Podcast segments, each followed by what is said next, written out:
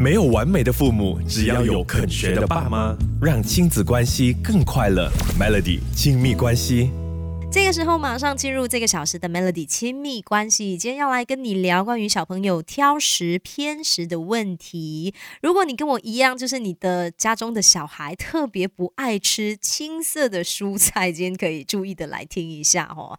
那像是我的孩子，他只要看到青色啦、绿色的这些蔬菜呢，他都是一律抗拒的，特别不爱吃青菜哦。今天我们就一起来聊一聊啦。首先，先来跟大家分享一下，你知道呢？根据一项像这个调查就显示啦，小朋友最讨厌的食物前三名，第一名就是。苦瓜，第二名就是青椒，第三名就是茄子。苦瓜、青椒和茄子是小朋友最讨厌的食物前三名。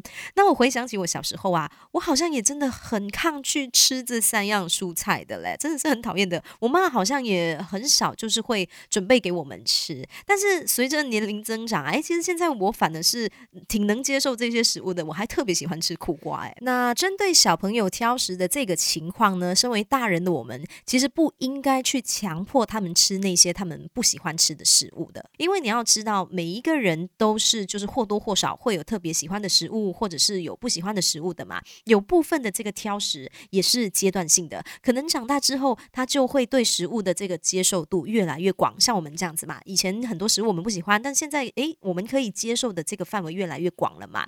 强迫孩子吃他们不喜欢的食物呢，只会加深他们的阴影哦。所以从从营养师的观点来说，不吃单一的食物，并不会造成严重的营养问题的。我们应该思考的是，呃，怎么样用其他的食材来补充他们可能缺乏的一些营养素哦。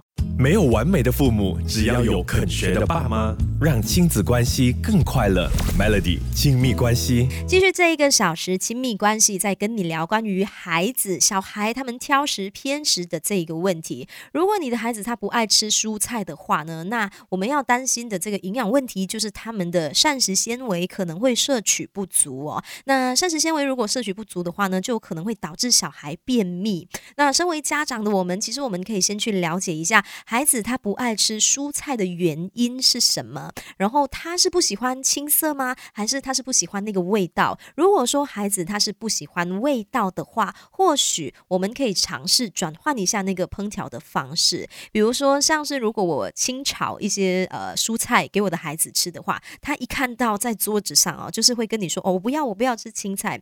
但我就会尝试像是做苋菜汤，或者是他不吃菠菜嘛，我就会把它弄成那种菠菜鸡蛋汤。那转换了这个烹调方式，诶，小孩他就比较能够接受，也就比较能够吃下那个蔬菜的营养素，也就能够呃去补充这个膳食纤维。再来，如果说你的宝宝他可能是年纪比较小啊，他可能是对颜色有一些些的抗拒，不喜欢。看到青色的这些蔬菜食物的话呢，建议爸妈你可以就是把这个蔬菜弄熟了之后呢，把它弄成菜泥，然后再混合其他的一些食物，比如说南瓜啦，或者是其他一些颜色的食物，就可以掩盖掉了那个青色，把其他的食材混合在一起，然后弄成泥给小宝宝吃，那他就比较容易吃下那个蔬菜，也就摄取得到这个呃当中的营养素。再来，孩子不喜欢的不喜欢的食物，我们其实。没有必要刻意避开哈，他不喜欢，我们也可以让那个食物在餐桌上出现的。可能也许有一天，孩子他会主动的想要尝试，所以我们不需要特地的去避开孩子不喜欢吃的那些食物的。稍后回来，我们继续聊说，诶，如果你的孩子他是特别不爱吃肉，或者是不爱吃白饭的，又要如何来应对？回来继续聊。没有完美的父母，只要有肯学的爸妈，让亲子关系更快乐。Melody 亲密关系。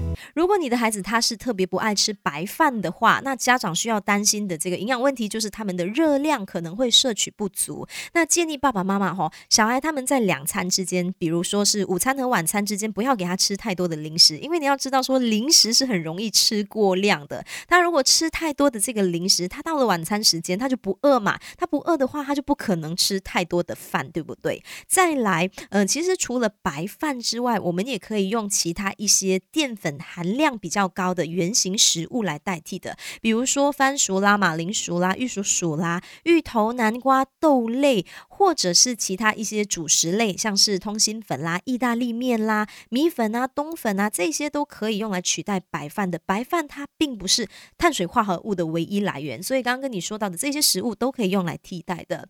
那如果说你的小孩他是属于那种不吃肉的哈，对肉是很抗拒的话嘞，我们要担心的就是他的营养问问题，就是他可能那个蛋白质呃摄取不足。那蛋白质如果摄取不足的话呢，除了从肉类之外呢，我们也可以让他们多吃一些蛋啊、鱼啊、乳制品，其实也都是很好的一些优质蛋白质来源的。像是黄豆制品，比如说豆腐啊、豆干啊、豆奶啊，也可以用来补充蛋白质的哈。所以关于小朋友挑食偏食的这个问题，我觉得我们不需要强逼他们，也不用强迫他们啦。最重要的就是家长动一动脑筋，想一想办法，怎么样让他们可以去摄取到那些他们因为偏食而摄取不到的一些营养素啦。